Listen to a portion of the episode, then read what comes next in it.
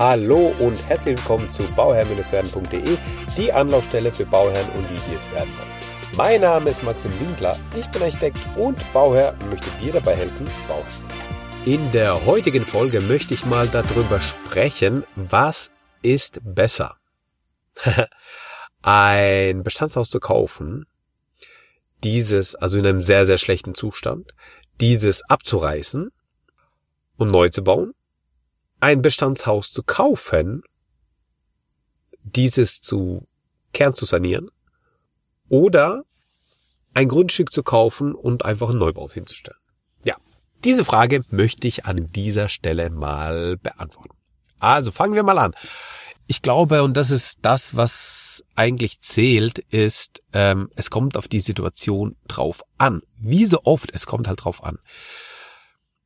Generell, und zwar also generell würde ich sagen, ist es für dich, für dein Haus besser, wenn du es komplett neu baust. Jetzt müssen wir ein bisschen aufpassen, denn was sind deine Ziele, was sind deine, was sind deine Vorstellungen? Ja. Und vor allem, in welcher Gegend bist du unterwegs? Es gibt Gegenden, da ist ein Quadratmeterpreis von 150 oder 200 Euro der Quadratmeter. Grundstück, also ein leeres Grundstück zu haben, voll erschlossen. Und es gibt Gegenden, die, da gibt's für 50 Euro den Quadratmeter ein Grundstück. Oder es gibt Gegenden, wie bei uns in der Nähe, da ist äh, 1000 Euro der Quadratmeter Standard. So.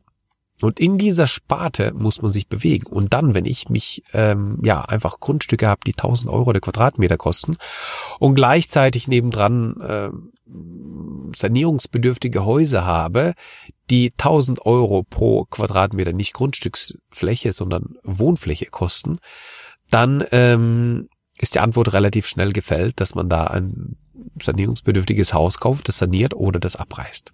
Ja, weil es einfach auch sehr wenige Grundstücke gibt. Ja, das ist die erste Frage, sollte beantwortet werden. Habe ich genug Grundstücke in der Gegend, wo ich bauen will oder nicht?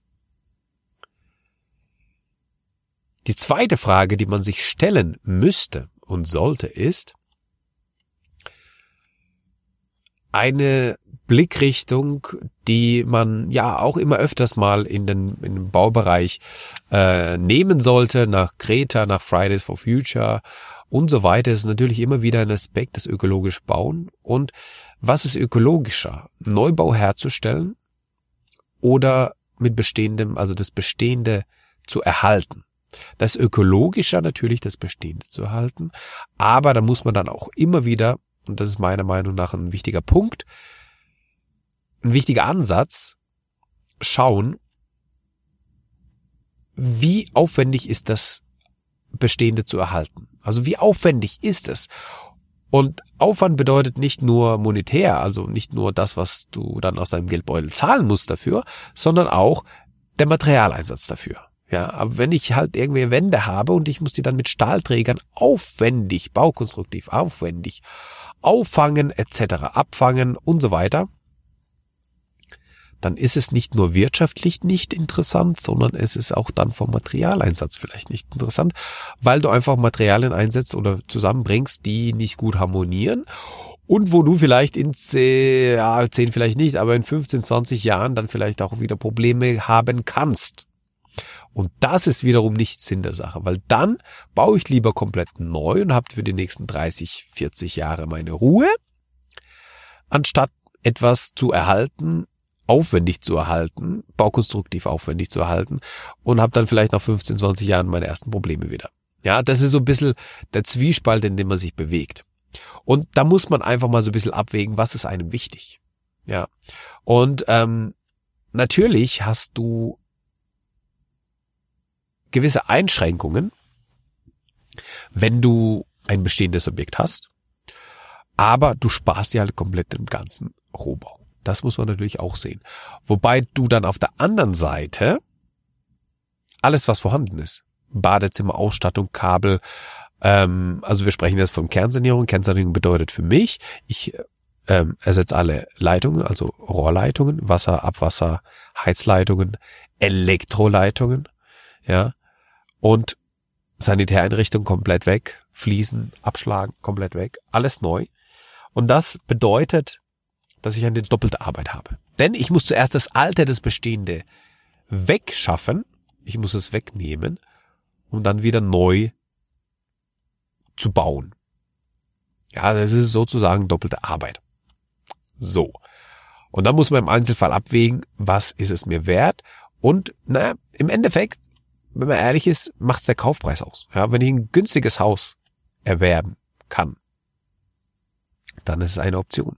Wenn ich ein günstiges Grundstück erwerben kann, dann ist das auch eine gute Option.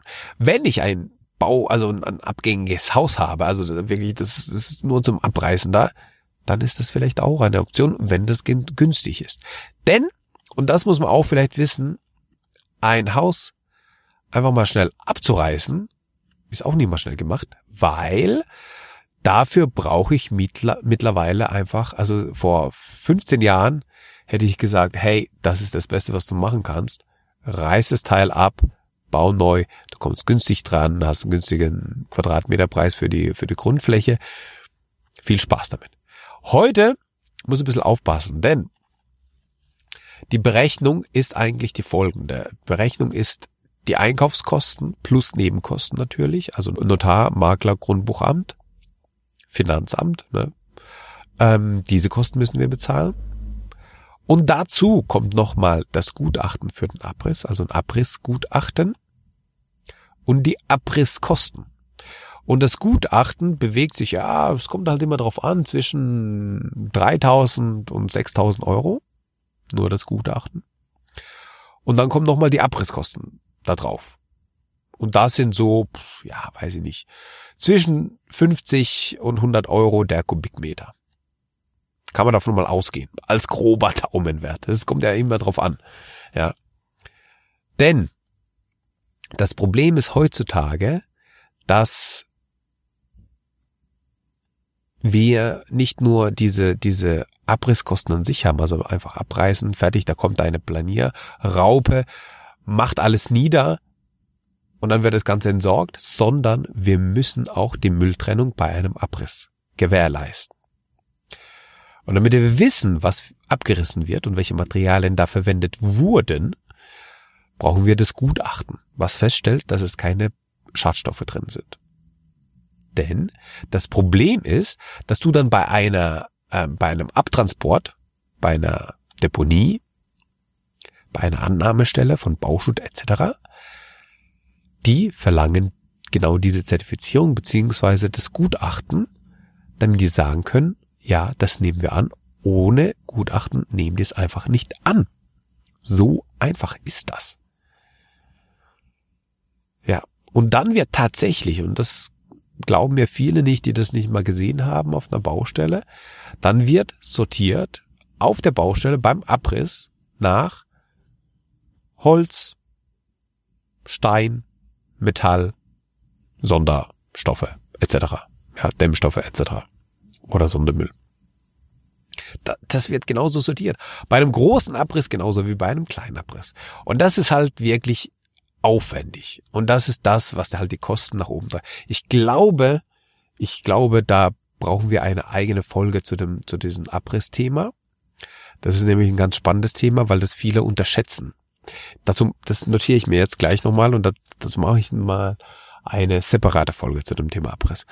Aber das, das wäre der Abriss, ja. Also da muss man das mit berücksichtigen. Das heißt, die Abrisskosten auf das Grundstück draufschlagen, also auf die, auf die ähm, ähm, Kaufkosten mit Nebenkosten und dann sich den Quadratmeterpreis ausrechnen. Und wenn der Quadratmeterpreis dann günstiger ist, und er muss günstiger sein, und zwar nicht bisschen, sondern 20 Prozent günstiger als der Quadratmeter Neubaugrundfläche, also Grundstück, dann lohnt sich ein Abriss.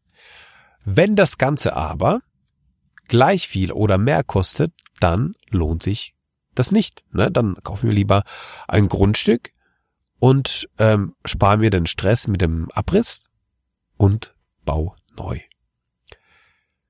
Also, was kann man festhalten? Naja, wie so oft, es kommt halt drauf an. Aber wie so oft, es ist nicht nur die individuelle Situation und nicht nur das geografische, also wo bin ich gerade unterwegs und ähm, habe ich überhaupt Grundstücke bei mir vorhanden oder nicht, sondern auch einfach der Fall, was will ich haben. Kann ich mir das vorstellen, in einem bestehenden Haus zu leben, wo mir einfach der Grundriss vorgegeben ist. Ich kann natürlich die eine oder andere Wand kann ich anpassen, die kann ich ändern, die kann ich vergrößern, die Zimmer etc. Aber ich bin trotzdem eingeschränkt, was meinen Grundriss angeht. Ja. Ähm, kann ich mir das vorstellen? Oder muss ich mir dann, oder kann ich mir nur einen Neubau vorstellen, wo ich individuell geplant habe und das Ding neu mache?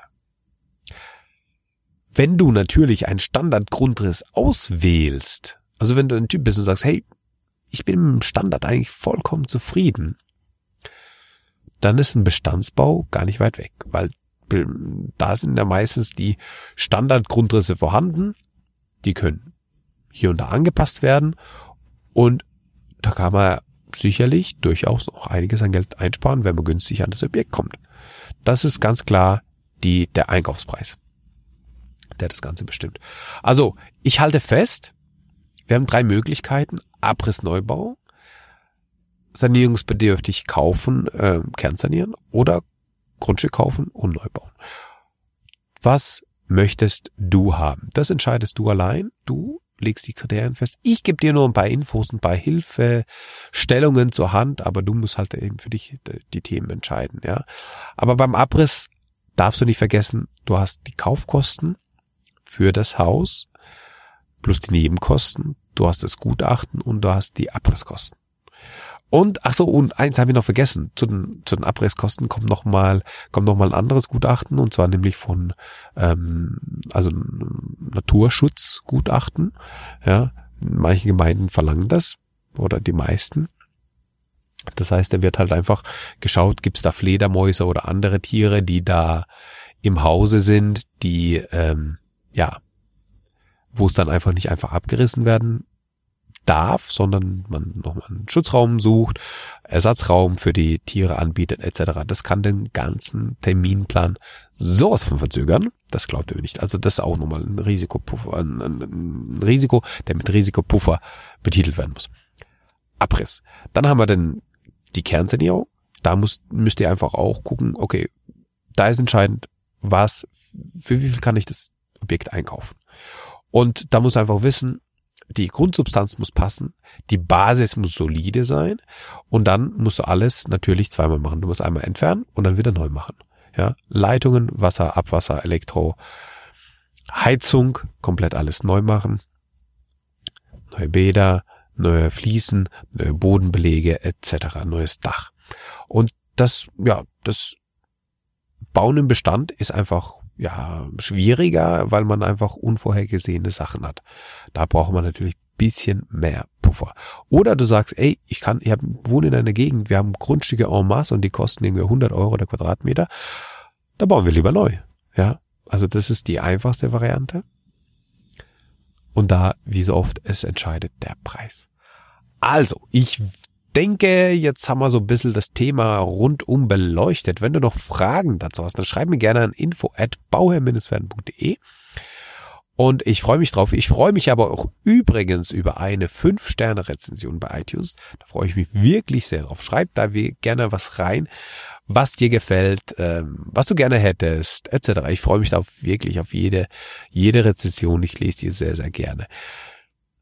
Ich wünsche dir nur das aller, allerbeste bei deinem Projekt Eigenheim und immer dran denken, um Bauherr zu werden, schau rein bei Bauherr-werden. Ciao, dein Max.